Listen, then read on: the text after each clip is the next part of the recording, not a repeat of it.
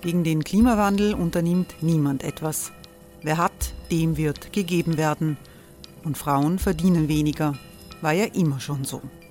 Man ärgert sich und macht weiter. Was aber, wenn nicht? Wir haben eine Idee. Die Falter Arena macht die Bühne frei für Menschen und Projekte, die das Land verändern. Mein Name ist Eva Konzett. Ich leite das Politikressort im Falter. Und am Sonntag, den 26. Mai, veranstalten wir im Wiener Stadtsaal die nächste Falter Arena. Mit dabei unter anderem der ehemalige Politiker und Neosänger Matthias Strolz, Theresa Imre von Markter, Sonja Jöchtel von Love Politics oder Kari Ochsner von Ochsner Wärmepumpen. Machen statt jammern. Wir schauen uns an, wie das funktionieren kann. Kommen auch Sie vorbei. Alle Informationen und Tickets finden Sie unter falter.at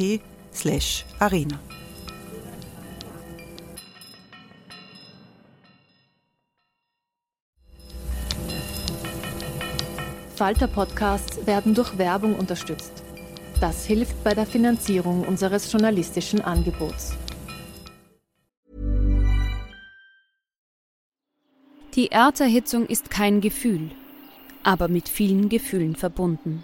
Sorgen etwa oder Angst. Eine Veranstaltung gegen diese Ohnmacht ist Tipping Time, eine Klimakonferenz der Zivilgesellschaft. Von 9.5. bis 11.5. findet Tipping Time in Kooperation von Globe Art, Solektiv und Tangente St. Pölten statt und lädt ein zu Diskurs, Diskussionen und Workshops mit namhaften Vortragenden wie Nikolai Schulz und Friederike Otto. Weitere Informationen finden Sie auf www.tangentesanktpölten.at.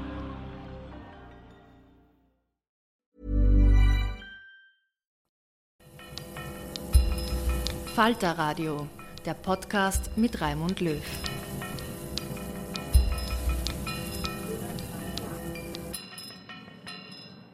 Herzlich willkommen, liebe Zuhörerinnen und Zuhörer, bei der 46. Folge von Schäuber fragt nach. Wann immer Sie, liebe Zuhörerinnen und Zuhörer, diesen Podcast hören, Zeitpunkt der Aufnahme ist Samstag, 4. Dezember, 16.03 Uhr. Momentaner Bundeskanzler ist ähm, na, warte, schaue ich jetzt aber noch auf OFAT. Moment. Ja, immer noch Karl Nehammer. Ja. Also, da kann man schon von einer kleinen Ära sprechen. Die Ära Nehammer könnte vielleicht sogar bis über Montag hinausgehen. Zugegeben, das ist eine gewagte Prognose, aber es passieren ja derzeit in der Regierung die verrücktesten Dinge. Zum Beispiel, dass Susanne Raab, Elli Köstinger oder Margarete Schramböck noch immer Ministerinnen sind.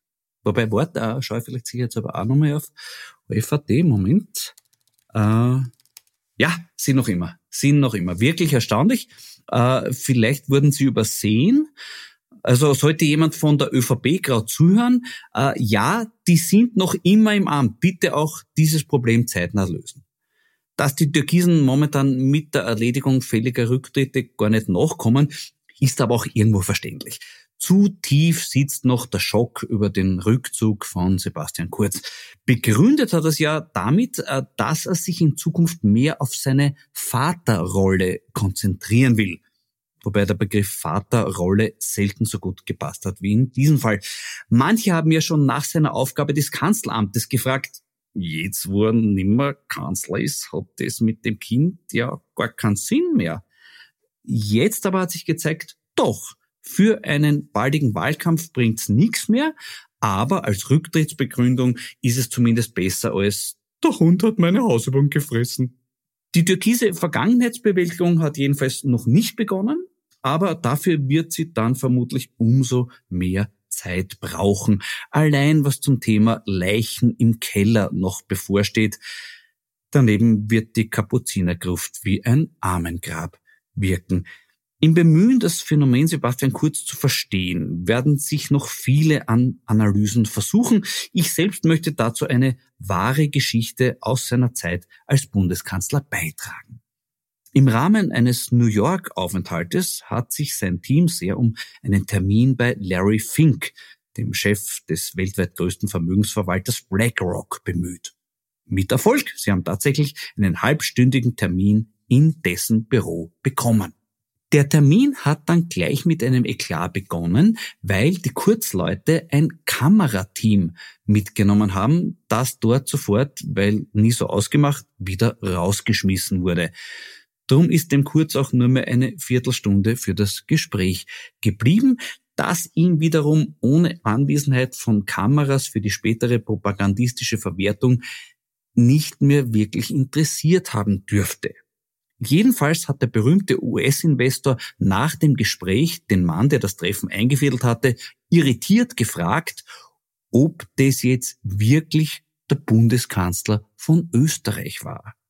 Fink konnte das kaum glauben und hat schließlich seine Einschätzung von Kurz so zusammengefasst, No substance, no content, no interest. Keine Substanz, kein Inhalt, kein Interesse. Eine punktgenaue Zusammenfassung des politischen Programms von Sebastian Kurz. Die einzig wirkliche Agenda von Sebastian Kurz war und ist Sebastian Kurz. I'll never wanna see this guy again, hat Fink abschließend gemeint. Für ihn wird sich dieser Wunsch wohl erfüllen lassen, ob für Österreich auch, werden wir noch sehen. Momentan bewegt unser Land noch eine andere Frage, nämlich wer ist schuld an diesem ganzen Corona-Desaster, das uns die Vorweihnachtszeit kaputt macht? Die überraschendste Antwort gefunden habe ich bei einem Mann, der mit seinem Wirken schon lange die Grenze zwischen Meinung und Lüge für sich als irrelevant definiert, nämlich Wolfgang Fellner. Der hat unlängst in seinem zeitungsartigen Produkt Österreich geschrieben, wer schuld ist. Nämlich die Aktion der Grünen mit den Chatprotokollen von Thomas Schmidt, die Regierung zu jenem Zeitpunkt lahmzulegen, als die Pandemie dramatisch wurde. Naja, natürlich. Sebastian Kurz hat ja zuvor die Pandemie für beendet erklärt. Nachdem er, bedingt durch die Chatprotokolle, nicht mehr im Amt war, hat sich die Pandemie natürlich gedacht, naja, dann brauche ich mich nicht mehr an diese Anweisung halten und prompt war sie nicht beendet. Danke, Grüne. Ich bin überzeugt, eine OE24-Umfrage von Susanne Beinschab zu dieser Erklärung hätte ergeben, dass 60 Prozent der Österreicherinnen und Österreicher das genauso sehen, 30 Prozent meinen, Schuld ist die Wirtschafts- und Korruptionsstaatsanwaltschaft und zehn Prozent sagen, schuld sind die hysterischen Weiber, die schon ein Theater machen, nur weil ein investigativer Zeitungsherausgeber in ihren Kleidern nachschauen will, ob die wirklich von Chanel sind. Bis vor kurzem hätten wir alle so eine Umfrage mit unserem Steuergeld mitfinanzieren dürfen, dass wir dabei ausgerechnet den Fellner für das Verbreiten von Fake News bezahlt haben, ist manchen von uns besonders sauer aufgestoßen, zu Recht. Man braucht ja auch nicht für einen Marder Leckerlis unter der Motorhaube verstecken, damit er dort die Kabeln zerbeißt. Das ist eine unnötige Fleißaufgabe. Zumal es beim Thema Inseratenkorruption auch Geschäftsmodelle gibt, die weniger auf die Publizierung von Unwahrheiten setzen. Zum Beispiel jenes der SPÖ Wien.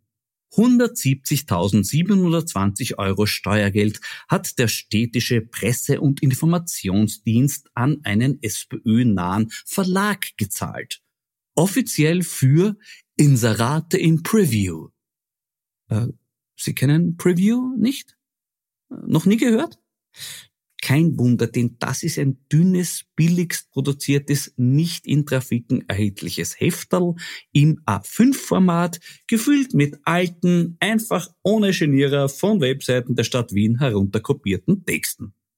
Also keine Fake News, sondern No News.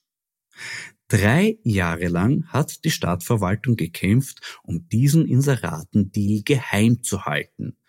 Nun hat die Rechercheplattform Dossier die Veröffentlichung vor Gericht erwirkt. Besonders faszinierend ist die Begründung des Presse- und Informationsdiensts, warum man das geheim halten wollte, nämlich Deshalb, weil die Informationen schlicht nicht notwendig sind, um eine öffentliche Debatte zu schaffen. Moment. Die Leute von Dossier haben die Informationen jetzt veröffentlicht. Ich und einige andere reden und schreiben öffentlich drüber. Das heißt, eine öffentliche Debatte findet gerade deshalb statt, weil es die Informationen gibt.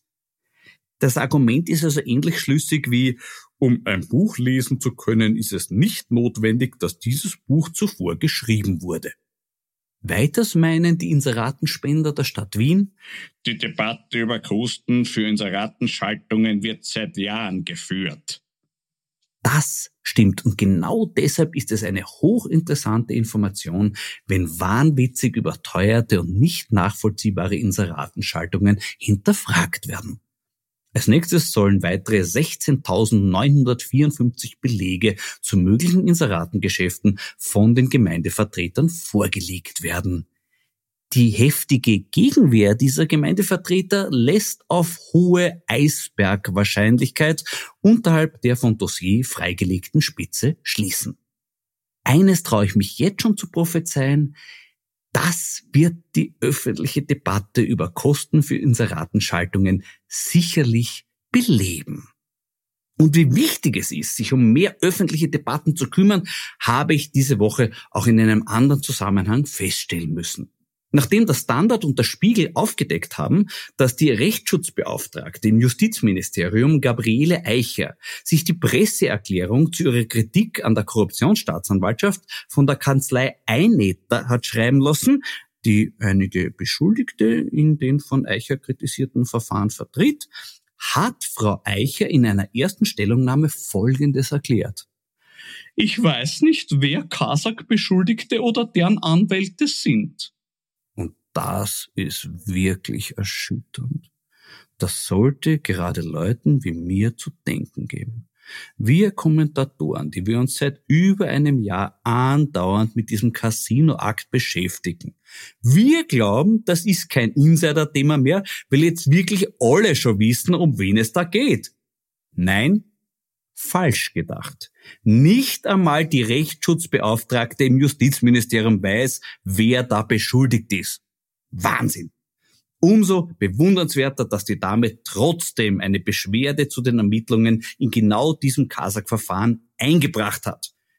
In der Rechtsprechung gilt ja der Grundsatz ohne Ansehen der Personen.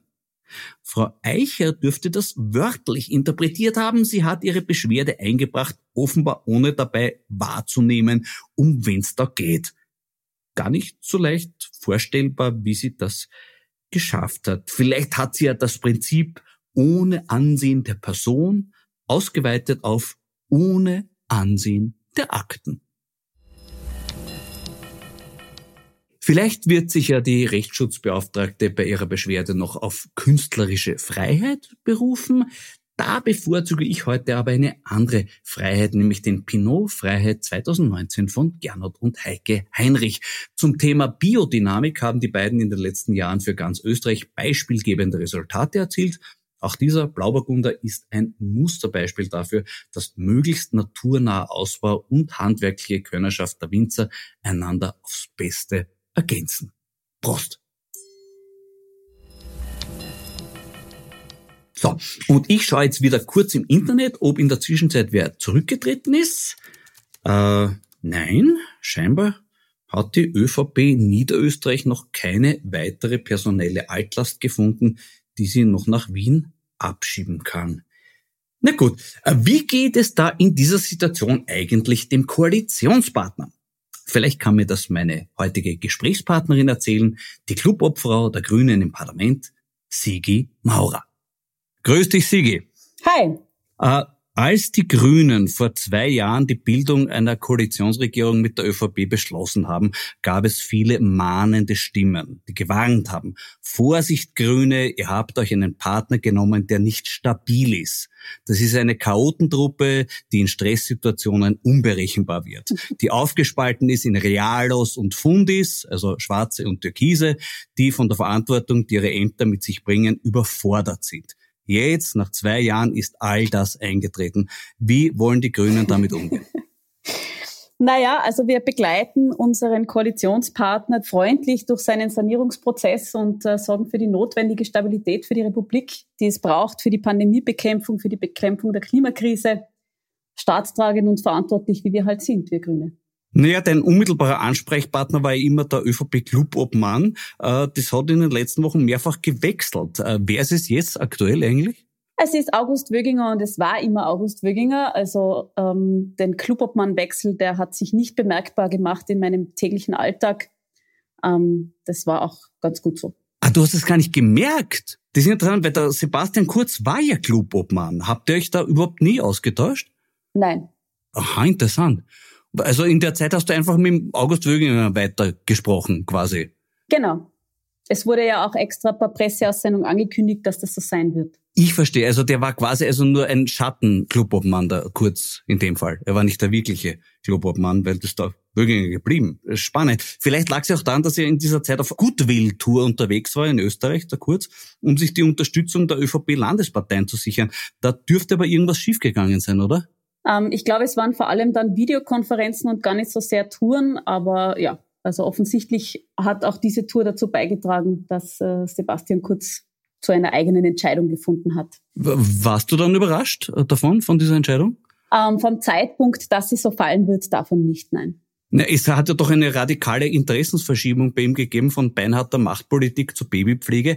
Hat sich das vorher schon irgendwo abgezeichnet? Also ich gönne jedem Menschen, jedem Politiker, jeder Politikerin das Glück einer Familie und von Kinderkriegen und abgezeichnet hat es sich nicht, aber ich glaube, in diesem Teil seiner Rede war das wirklich sehr authentisch und ähm, ich wünsche ihm für seine Familie auch tatsächlich alles Gute. Das ist nichts Politisches, sondern ähm, was Privates und ein Recht auf das haben alle. Nein, da möchte ich mich voll inhaltlich anschließen. Also ich, in dem Fall, ich gratuliere allen Beteiligten, wirklich.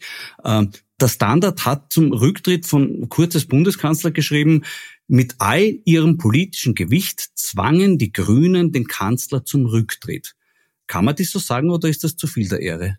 Naja, es äh, entspricht den Fakten. Wir haben gesagt, so geht es nicht weiter. Es stehen schwere Vorwürfe im Raum und äh, wir haben einen aufrechten Koalitionspakt mit der ÖVP und die ÖVP soll bitte eine Person zur Verfügung stellen, die untadelig ist und dieses Amt auch tatsächlich ausführen kann.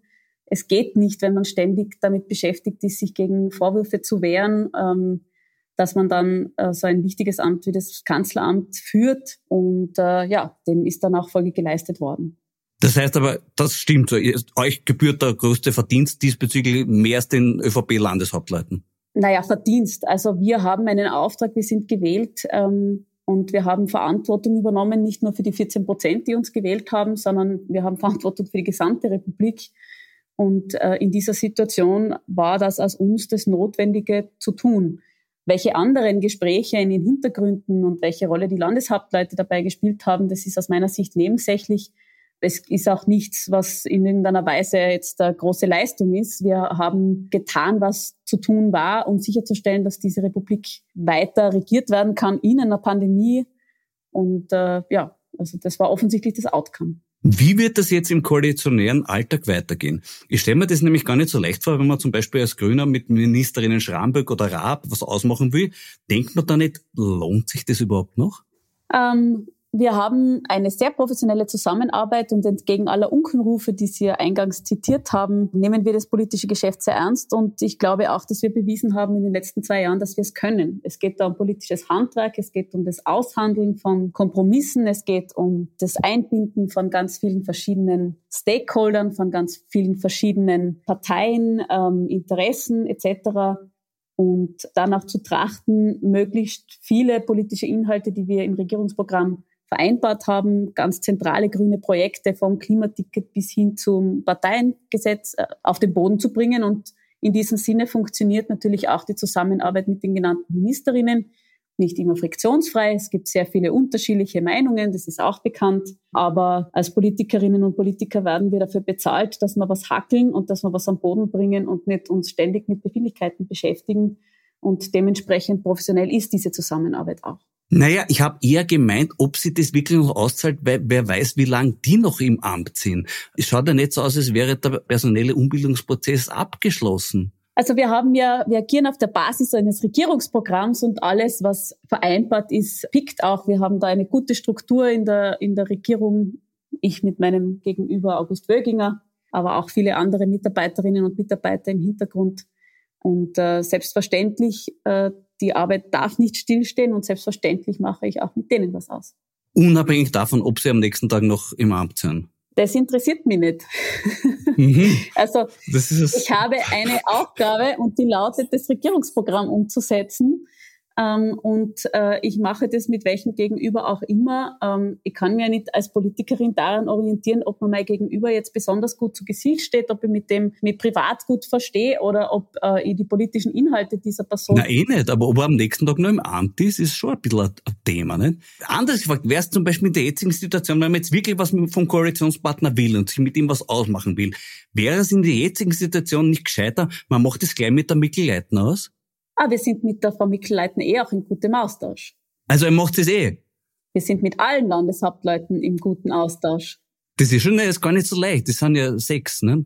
türkisch-schwarze Landeshauptleute. Na, es sind sogar neun insgesamt. Ja, ja, also mit den Roten auch jetzt auch im, im, im guten Aus. Aber die haben jetzt nicht so viel mitzureden, die, die Roten Landeshauptleute, was die Regierung betrifft. Ne? Naja, das würde ich nicht so sehen. Also es geht gerade in der Pandemiebekämpfung sehr wohl darum, alle Bundesländer mit ins Boot zu holen. Und selbstverständlich ähm, ist da auch mit den Roten Landeshauptleuten zu sprechen. Ganz abgesehen davon, auch unabhängig von der Pandemie, ist es geboten, selbstverständlich die Landeshauptleute, die in der österreichischen Realverfassung halt nun mal die Position haben, die sie haben. Ähm, die Abschaffung des Föderalismus ist nicht Teil des Koalitionsprogramms, ähm, wird, glaube ich, auch äh, nicht bald passieren. Ähm, die notwendigen Zweidrittelmehrheiten für sowas wird es im österreichischen Parlament, glaube ich, nie geben. Aber selbstverständlich ist dementsprechend mit allen Landeshauptleuten zu sprechen, auch mit denen, die jetzt nicht in der Bundeskoalition abgebildet sind. Ja, es entsteht momentan der Eindruck, dass die niederösterreichische Landeshauptfrau besonders wichtig ist, auch weil die Neubesetzungen, also man hat das Gefühl, jeder Problembär aus Niederösterreich, der dort unangenehm auffällt, wird dann sofort in die Bundesregierung abgeschoben. Das wirkt schon ein bisschen so, als hätte die Frau Mikl-Leitner mehr zu sagen als andere. Das kleinste Bundesland hat einen Finanzminister, den es jetzt stellt. Also ich glaube, die Hintergründe und die Rahmenbedingungen der ÖVP-internen Abklärungen, die habe ich nicht endgültig durchschaut. Ist aber auch nicht mein Job. Ich verhandle mit meinen Gegenüber das, was wir zusammenbringen müssen, damit wir diese Regierung gut führen können und uns aus der Pandemie befreien und die Klimakrise bewältigen und, und, und. It's that time of the year. Your vacation is coming up. You can already hear the beach waves, feel the warm breeze, relax and think about work. You really, really want it all to work out while you're away. Monday.com gives you and the team that peace of mind. When all work is on one platform and everyone's in sync, things just flow wherever you are. Tap the banner to go to Monday.com.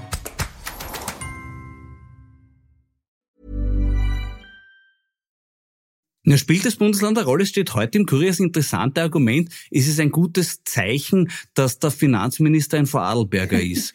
Ja, das spielt wohl darauf an und ich habe das selber bei Vorarlberger Kolleginnen schon gemerkt. Also früher Harald Weise, jetzt Nina Tomaselli, die schauen schon sehr genau aufs Geld. Das, äh, insofern, das ist wahrscheinlich der Witz hinter dieser zitierten Passage. Ich fürchte, die haben das ernst gemeint. Aber gut, ganz im Ernst gefragt. Äh, vor einem Jahr war die Frage, können die Grünen in dieser Regierung überhaupt irgendwas erreichen? Jetzt lautet die Frage, können die Grünen in dieser Regierung überhaupt irgendwas nicht erreichen? Also wir haben noch genügend vor. Ähm, es wird auch sicher nicht weniger anstrengend, aber ich glaube tatsächlich, dass die Erfolge der letzten Monate oder der letzten zwei Jahre eigentlich eine klare Sprache sprechen. Ähm, die Grünen können das, was ihnen sehr lange abgesprochen wurde, nämlich regieren und Dinge auf den Boden bringen. Und Leonore Gewessler schießt ein Ding nach dem anderen aus und ähm, mir fällt oft beim Aufzählen immer nur mehr die Hälfte ein, weil es schon so viel ist. Aber es gibt noch genug zu tun. Also es ist ja. Also es ist euch bewusst, dass jetzt die Chance da ist, dass man jetzt wirklich was tun kann. Dass ihr jetzt ja, in dem Fall. Die ganze Zeit schon, Herr Schäuber. Echt? Na, da war es den anderen nicht bewusst. Also da hat der Rest der Menschheit nichts mitbekommen. Aber jetzt kriegt die Menschheit mit. Also jetzt ist ja tatsächlich. Aber reden wir konkret. Was ist zum Beispiel mit dem Informationsfreiheitsgesetz? Wann kommt es endlich? Ja, das war eine Begutachtung ähm, und oh Wunder, oh Wunder, die Begutachtungsantworten äh, sind so ausgefallen, ähm, dass die Hälfte, die immer schon dagegen war, wieder dagegen geschrieben hat und die andere Hälfte, die dafür ist, die sagt wieder, es ist zu wenig. Also wenig überraschende Ergebnisse. Auch hier Bundesländer, Gemeinden etwas, äh, wie soll ich sagen, fortschrittslahm. Aber ich bin zuversichtlich, dass Caroline Edstadler ein großes Interesse daran hat, dass wir das abschließen, so wie es im Regierungsprogramm vereinbart ist. Und ähm, darum werden wir uns auch kümmern. Woran liegt es, dass bis jetzt noch nichts weitergegangen ist? Naja, die zuständige Ministerin Caroline Edstadler führt sehr, sehr viele Gespräche, um die Bedenken, die die Länder hier eingebracht haben, zu zerstreuen. Es ist ja eine Materie, die auch durch den Bundesrat muss, also so wie alle Materien durch den Bundesrat müssen. Das heißt, es ist ja ähm, keine ganz einfache Angelegenheit, aber ähm, ich bin wild entschlossen, auch das auf den Boden zu bringen. Mhm. Naja, wie gesagt, es wäre jetzt die Gunst der Stunde günstig. Vorher die Ministerin Gewessler erwähnt, die hat die Gunst der Stunde tatsächlich genützt mit dem Abschluss des Labautunnels. Äh, das wäre vor einem Jahr aber nicht reingegangen, oder? Sicher. Sicher? Na, wieso? Wo? Natürlich. Bei uns? Hm. Okay. Also das ist eine Evaluierung, die sie gemacht hat. Es gibt ein Ergebnis und hat auf diesen Evaluierungsergebnissen basierend eine Entscheidung getroffen, die sie alleine treffen kann und muss. Ja. Und das wird jetzt als Bauprogramm so abgebildet und vor einem Jahr war die Evaluierung halt noch nicht fertig, aber jetzt ist es und, und die Landeshauptleute waren mit was anderem beschäftigt auch noch, ne? muss man auch dazu sagen. Jetzt ist halt aber auch die Frage, ob das halten wird, ne? dieser Beschluss. Selbstverständlich. Ja, ist das eine Garantie? Können wir davon ausgehen? Selbstverständlich. Also ich verstehe schon, dass jetzt da die Betonierer des Landes gerne hätten, dass es doch noch einen rechtlichen Ausweg gäbe aus dieser Situation und sie doch noch zu ihrer Zuasphaltierung des Bodens äh, und eines Naturschutzgebietes kommen. Aber äh, das wird aus meiner Sicht nicht gelingen. Die gesetzliche Basis ist einerseits das Straßenbaugesetz, ja, das ist richtig, aber das, was tatsächlich dann real umgesetzt wird, ist im ASFINAG Bauprogramm abzubilden und das muss die ASFINAG erarbeiten und dann das Einvernehmen mit der Ministerin herstellen. Da muss man leider sagen, da fährt halt der Zug drüber.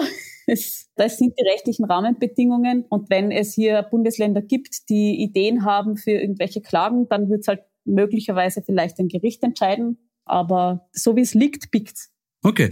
Äh, neben dem Umweltschutz gehört Kampf gegen Korruption zur Kernidentität der Grünen. Erstmals führen wir dieser Tage in Österreich eine breite öffentliche Diskussion zum Thema Inseratenkorruption. Alle sind sich einig, da muss endlich was dagegen getan werden. Und wann, wenn nicht jetzt? Also, was wird passieren?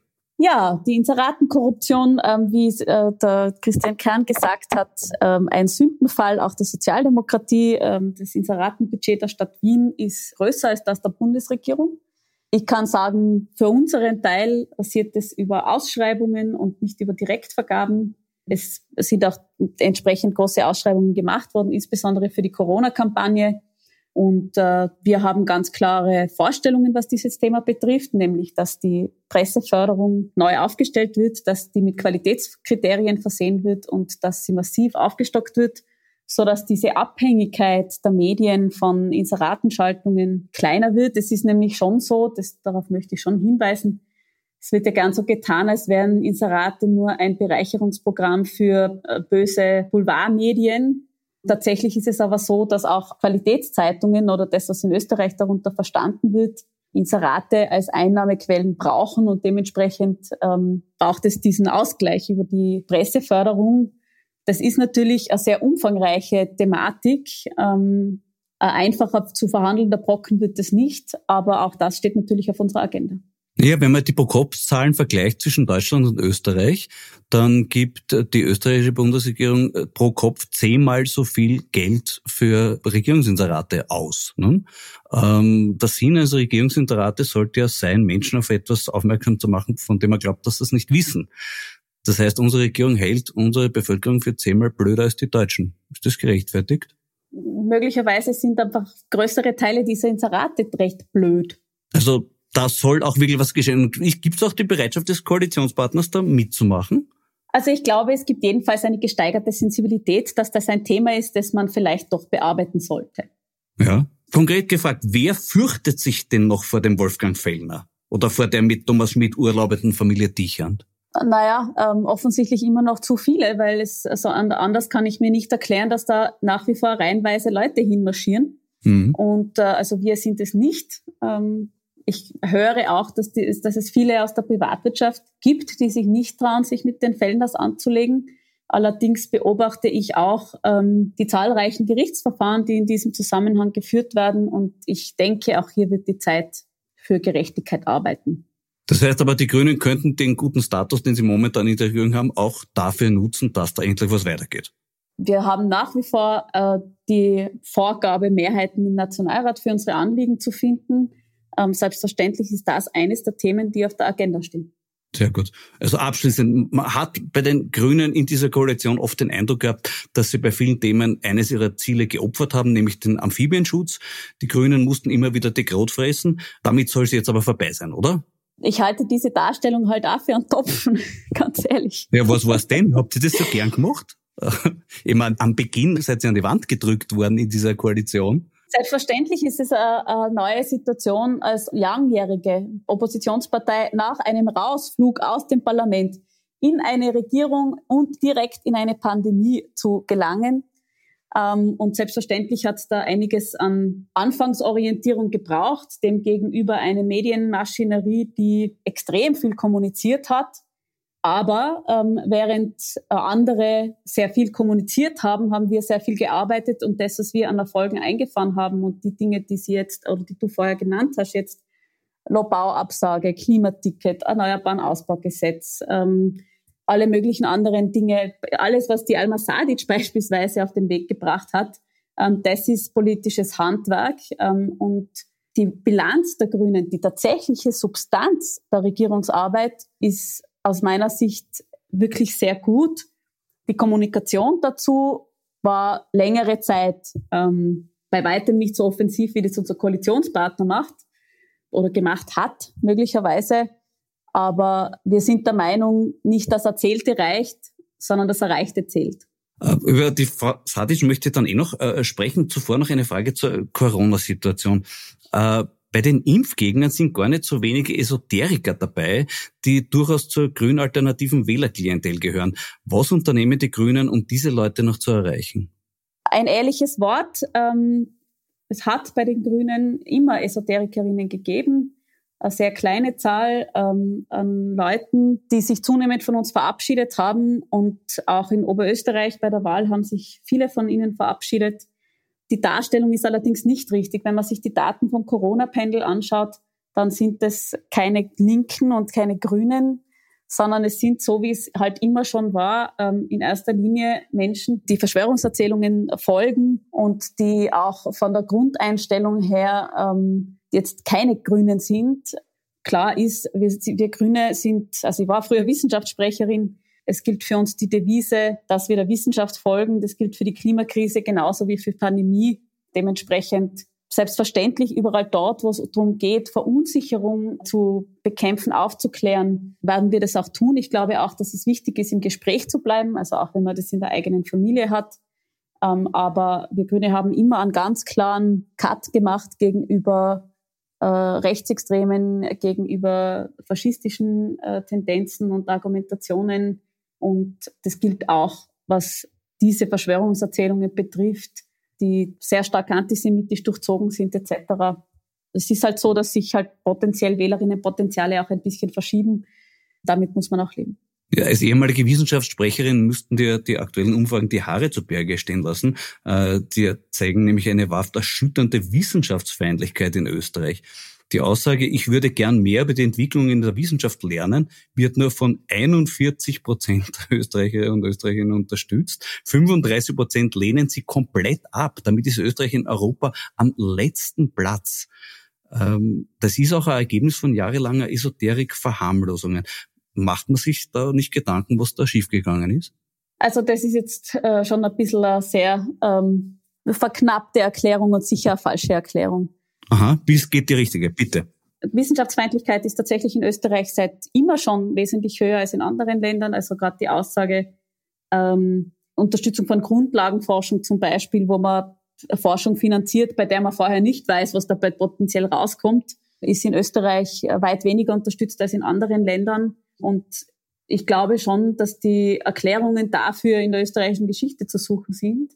Wir haben äh, eine höhere Wissenschaftsfeindlichkeit wir haben auch einen grundsätzlich einen, also auch in der Politik, die Politik tut sich nach wie vor schwer, ähm, mit Wissenschaft, mit den Ambivalenzen, die wissenschaftliche Forschung produziert. Und wenn man sich anschaut, äh, wie Österreich an den Universitäten 1945 äh, ausgeschaut hat und welche Langzeitfolgen das hatte, dann stecken da sicher auch äh, viele Erklärungspunkte äh, drinnen. Andere Länder, die sich sehr viel stärker bemüht haben, vertriebene Wissenschaftlerinnen wieder zurückzuholen etc. Ähm, gibt es viele Beispiele, gibt es auch ein gutes Buch vom äh, Standard-Wissenschaftsjournalisten äh, Klaus Daschwer, das ich an dieser Stelle gerne empfehle. Ähm, ich glaube, da sind eher die Erklärungen zu finden und nicht in der angeblichen Verharmlosung von Esoterik durch Grüne. Naja, aber die hat's gegeben. Also ob es jetzt Grüne war, Grünalternative oder aus anderen Lebensbereichen. Mir kommt vor, die Grünen haben die Schattenseiten der Globalisierung sehr früh aufgezeigt und zu Recht aufgezeigt. Die Schattenseiten der Globulisierung wurden übersehen. ähm, ja, es hat äh, bei den Grünen vor allem zu Beginn auch ähm, einen durchaus problematischen Flügel gegeben, der dann weggebrochen ist der ja eher so Blut- und Boden-Öko-Politik äh, gemacht hat. Das ist allerdings sehr lange her und dass die Grünen sich sehr klar zur Wissenschaft bekennen, ist ähm, auch schon lange so. Aber ja, es gehört auch zur grünen Geschichte, dass es durchaus Vertreterinnen gab, die also esoterischen Dingen angehangen sind oder Wissenschaft in Zweifel gezogen haben. Äh, die Linie der jetzigen Parteispitze und auch in der Basis ist ganz klar pro Wissenschaft. Und wir unterstützen diese Haltungen auch nicht. Also ich habe selber jetzt auch im Zuge der Diskussion über die Impfpflicht interne Diskussionsforen äh, gehabt. Und ähm, das, was da gerne behauptet wird, insbesondere vom Falter, ähm, dass die Grünen durchsetzt werden von ganz, ganz vielen Esoterikerinnen. Die Grünen sind viel eher durchsetzt von fast schon militanten Impfunterstützerinnen. Also und die Petrovic zählt nicht mehr so wirklich. Die ist schon zu verstänzelt. Madeleine Petrovic ist ähm, vor vielen, vielen Jahren Parteichefin gewesen und hatte ihre Verdienste. Die Verharmlosung in diesem Bereich zählt sicher nicht dazu. Na gut, reden wir noch über was einen Erfolg der Grünen. Es gibt ja tatsächlich einen ganz großen Erfolg äh, in der Bilanz. Eine wichtige Leistung für die Zukunft unseres Rechtsstaates, vielleicht die wichtigste überhaupt, die momentane Ausschaltung des Systems Pilnacek. Äh, was wird dafür getan, dass dieser Erfolg nachhaltig wird? Ähm, also, dass das ein grüner Erfolg wäre, das möchte ich so nicht sagen. Justizministerin Alma Sadic hat getan, was zu tun war. Ähm, es gibt Verfahren, es gibt Beamtendienstrecht, es gibt Kommissionen und ähm, wir haben da Dinge und sehen, wie sich das entwickelt. Das sind keine politischen Entscheidungen, sondern das sind rechtliche Entscheidungen. Und Alma Sadic ist als Justizministerin auch absolut zu Recht sehr konzentriert und fokussiert darauf, diesen Job mit der gebotenen Seriosität und Unabhängigkeit und nach rechtlichen Kriterien zu machen und nicht nach politischen. Ja, aber man kann ja ruhig den Erfolg lassen. Also das ist ja schon eine Leistung. Wir sehen ja auch dieser Tage, was passiert, wenn es das nicht gäbe. Wir erleben, dass der größte Korruptionsskandal der Zweiten Republik, der Eurofighter, offensichtlich von der Justiz wegadministriert wurde. Und wir denken uns, das darf sich bitte nicht mehr wiederholen. Äh, machen wir uns diese Hoffnung zurecht. Na, selbstverständlich. Äh, die Alma äh, sorgt ja genau dafür, dass all diese Dinge nicht mehr möglich sind. Sie stellt sich schützend für die, vor die WKSDA. Ähm, wir haben die Dreitagesberichtspflicht abgeschafft. Ähm, wir haben, also wir stärken die Unabhängigkeit der Justiz auf vielen verschiedenen Ebenen. Und äh, selbstverständlich ist es ihr Verdienst. Ich möchte nur nicht, dass hier der Eindruck erweckt wird, dass das eine politische Entscheidung war. Das sind schlicht rechtliche Entscheidungen. Wir sind in einer Demokratie, wir haben ein Justizsystem und wir tun das, was eigentlich alle anderen vor uns auch schon tun hätten müssen. Mhm. Und äh, ja, ohne eine grüne Justizministerin wäre es dazu nicht gekommen. Das ist vollkommen richtig.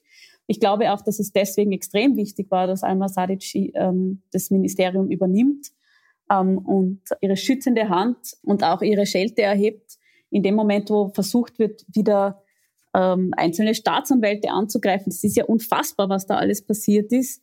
Aber ich glaube, wir haben auch hier bewiesen, dass wir das sehr ernst meinen und ähm, die weiteren Verfahren werden alles weitere zeigen. Ähm, ich glaube, da kann man die Zeit für sich arbeiten lassen. Ja, dann dein Wort in Gottes Gehörgang, kann ich nur sagen. Äh, wie geht es dir mit der öffentlichen Wahrnehmung deiner Arbeit? Die war vor allem anfangs doch eher kritisch. Ich kann mich erinnern, mein Kollege Thomas Maurer hat damals gemeint, du wärst Top-Favorit für die Castingshow Austria's Next Josef Chab. Hat dich das gekränkt? Ähm, nein, eigentlich nicht. Äh, und zwar warum? Ich habe keine Zeit, mich mit sowas zu beschäftigen. Ähm, ich, also ich, ich, ärgere mich selbstverständlich über Berichterstattungen ähm, zum angeblichen Trachtenpärchen. Das würde man sicher nicht schreiben, wenn ich nicht eine junge Frau wäre. Ähm, und ich finde, dass äh, solche Beschreibungen, ja, da hat sich halt der Thomas Maurer nicht sehr intensiv damit beschäftigt, was ich eigentlich tue. Ist aber vollkommen okay. Naja, sagen wir jetzt rein von den Worthülsen und so, muss zugeben, da ist eine gewisse Parallele erkennbar. Also die Art und Weise, wie der Josef Czap in der Öffentlichkeitsdarstellung auch im Bereich Schönreden unterwegs war, das ist nicht ganz von der Hand zu weisen. Also es gibt eine Funktion von Klubobleuten in einer Koalition und die lautet Lösungen am Boden bringen. Und das ist mein Job und das tue ich den ganzen Tag. Und ähm, ich beschäftige mich weder mit den Befindlichkeiten noch allzu sehr mit den Beschreibungen und Wahrnehmungen in der Öffentlichkeit. Ähm, ich glaube, man wird zum Schluss beurteilen müssen, wie meine Arbeit insgesamt einzuschätzen ist. Mir macht sie extrem viel Spaß. Es ist trotz allen Krisen, ähm, die in dieser Regierungssituation zu bewältigen ähm, waren und sind, einer der tollsten Jobs, die es gibt weil einfach jeder Beistrich, den wir ändern, eine reale Veränderung für die Menschen im Land ist. Und ähm, ja, man kriegt nicht immer alles, was man will. Selbstverständlich, es sind Kompromisse zu finden in einer Koalition. Das heißt, das ist aber auch Demokratie. Ähm, und dazu stehe und ähm, kämpfe jeden Tag dafür, das Beste rauszuholen. Gut, zwei abschließende Fragen habe ich noch. Äh, Neuwahlen wird es jetzt eher nicht geben, oder? Wir sind in einer Lockdown, in einer Pandemie. Erstens. Zweitens, in Österreich haben wir viel zu oft vorgezogene Neuwahlen. Wir haben einen äh, Koalitionsvertrag. Wir haben die Erwartungshaltung der Menschen, die uns gewählt haben, dass wir alles tun, um diese Klimakrise zu bekämpfen. Ähm, das ist unser Auftrag und dem widmen wir uns auch. Wir werden alle sehr gut dafür bezahlt, dass wir diese Arbeit machen. Also sollten wir sie äh, tatsächlich abliefern. Ähm, und Neuwahlen, irgendwann wird gewählt werden. Wie bald das sein wird, steht in den Sternen. Der Fokus jetzt muss jedenfalls die Bekämpfung der Pandemie sein. Du sagst richtig, irgendwann wird gewählt werden. Das wird sicher so sein. Deshalb meine letzte Frage. Was meinst du, ist nach dieser nächsten Wahl wahrscheinlicher? Rot-Schwarz oder Rot-Grün-Pink? Na, vielleicht ist es ja irgendwas mit Grün vorne. Ein grüner Kanzler oder Kanzlerin. Das ist sehr optimistisch. Schauen wir mal, wie, wie erfolgreich diese Regierungsbeteiligung weitergeht. Ich mag keine Spekulationen zu diesem Zeitpunkt. Ähm, wir äh, regieren stabil und haben eine Aufgabe zu erledigen und dem widme ich mich. Okay, okay. Aber das ist ein mutiger Gedanke. Also grün, das habe ich gar nicht so, so betrachtet. Aber ja, kann, kann alles passieren. Es kann noch Alltag ja. noch Meister werden in Österreich. Alles ist möglich. Lieb, liebe Sigi, danke für das Gespräch und alles Gute und ja, für alles, was du dir vorgenommen hast. Möge die Übung gelingen. Danke. Vielen Dank. Das war die 46. Folge von Schäuber fragt nach. Nächste Woche wird die Gerichtspsychiaterin und Buchautorin Heidi Kastner mein Gast sein. Für heute sage ich Danke fürs Zuhören. Ich schaue geschwind nochmal ins Internet. Moment. Äh, ja, alle noch immer im Amt. Gut, sollte sich das bis zur Ausstrahlung dieses Podcasts geändert haben, können Sie sich freuen, nämlich egal, wer es dann geworden ist, es kommt sicher was Besseres noch. Wobei, wenn man sich anschaut, wie das im Innenministerium ausgegangen ist, da gilt immer, immer geht's noch schlimmer. Naja, mehr dazu nächste Woche. Bis dahin, bleiben Sie aufmerksam. Ihr Florian Schäuber.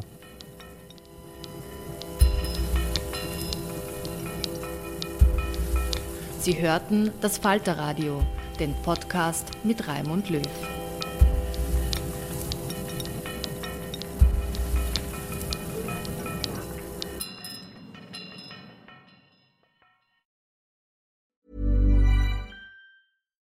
Hi, I'm Daniel, founder of Pretty Litter. Cats and cat owners deserve better than any old-fashioned litter. That's why I teamed up with scientists and veterinarians to create Pretty Litter. Its innovative crystal formula has superior odor control and weighs up to 80% less than clay litter. Pretty Litter even monitors health by changing colors to help detect early signs of potential illness. It's the world's smartest kitty litter. Go to prettylitter.com and use code ACAST for 20% off your first order and a free cat toy. Terms and conditions apply. See site for details. Imagine the softest sheets you've ever felt. Now imagine them getting even softer over time. That's what you'll feel with Bowl and Branch's organic cotton sheets. In a recent customer survey, 96% replied that Bowl and Branch sheets get softer with every wash. Start getting your best night's sleep in these sheets that get softer and softer for years to come. Try their sheets with a 30-night guarantee. Plus, get 15% off your first order at bowlandbranch.com. Code BUTTERY. Exclusions apply. See site for details.